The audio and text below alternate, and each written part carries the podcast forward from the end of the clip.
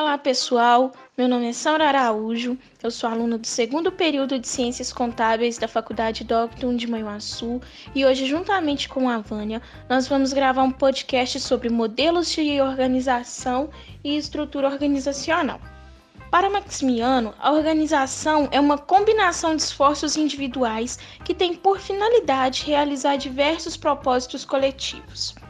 A estrutura organizacional constitui uma cadeia de comando que é uma linha de autoridade interligada entre posições da organização e ela define quem se subordina a quem, de acordo com Chia Venato. É, os principais tipos de estruturas são estrutura simples, burocrática, multidivisional, estrutura matriarcal e estrutura de equipe. A estrutura simples, ela corresponde a uma organização bastante horizontal. Ela tem funções bem flexíveis e tem um principal líder. Essa forma de estrutura, ela é adotada pelas pequenas empresas. Essa estrutura permite uma comunicação direta entre funcionário e patrão.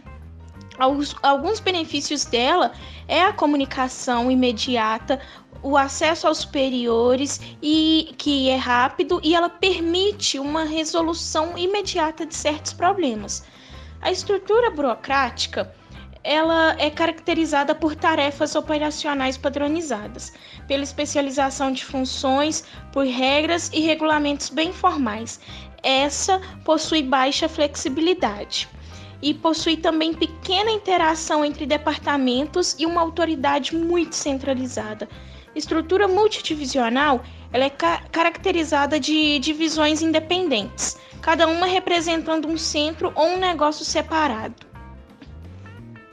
A estrutura matriarcal é, ela une duas formas de departamentalização, a funcional e a multidivisional. Ao mesmo tempo em que a empresa possui departamentos especializados como recursos humanos, financeiro, entre outros, os funcionários também eles são direcionados a unidades geográficas ou produtivas.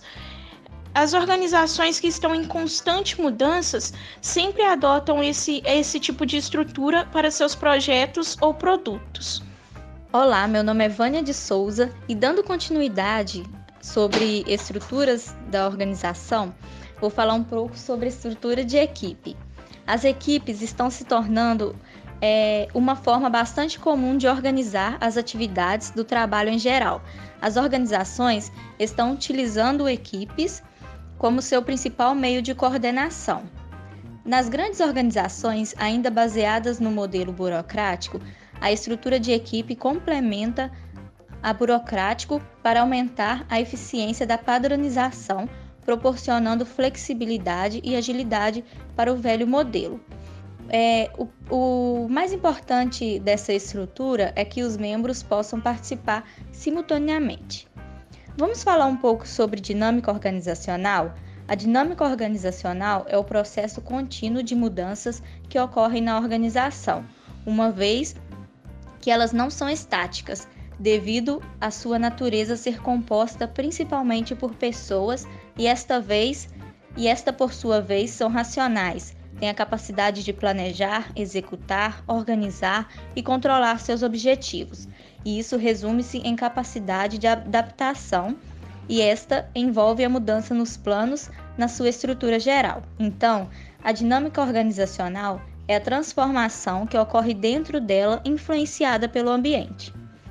Visto que novos adjetivos são traçados, os velhos são reestruturados, novos departamentos são criados, as pessoas desenvolvem novas habilidades humanas, técnicas e conceituais, e os produtos e os serviços são atualizados. O ambiente externo oferece oportunidades e ameaças. E os fatos que influenciam para essas oportunidades e ameaças são a ciência, tecnologia, economia, sociedade, política, cultura, motivação, liderança, entre outros. É, fazem com que as organizações sejam dinâmicas, pois estão presentes no, no ambiente micro e macro, é, na qual a organização, como um sistema e organismo, vive, é feito e trabalho sendo influenciadas nos dois sentidos positivos e negativos. Existem quatro tipos de necessidades dinâmicas na organização que são organização estrutural. É, esse tipo de mudança afeta a estrutura organizacional. Dinâmica tecnológica. Este tipo de mudança afeta as tecnologias, como instalações, máquinas e equipamentos. Dinâmica nos produtos e serviços que afetam os produtos e serviços, assim como os resultados ou a saída das, das organizações. Dinâmicas cultural. Este, este tipo de mudança afetam as pessoas em seus comportamentos, atitudes, expectativas, aspirações e necessidades. E assim encerramos esse podcast. Agradecemos a oportunidade em passar esse conhecimento.